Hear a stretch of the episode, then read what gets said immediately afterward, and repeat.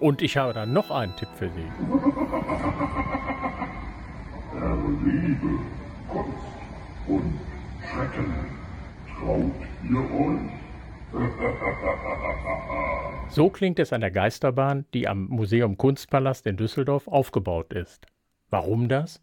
Tja, das ist der mehr oder weniger einfallsreiche Einstieg in die Ausstellung Horror, Tod und Teufel.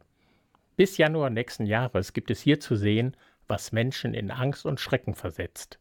Höllenfantasien, Albtraumhaftes aus Blut und Knochen, Horrorfilme und Horrorsounds.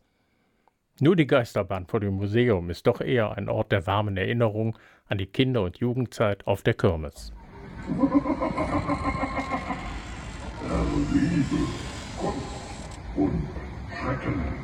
Traut ihr euch?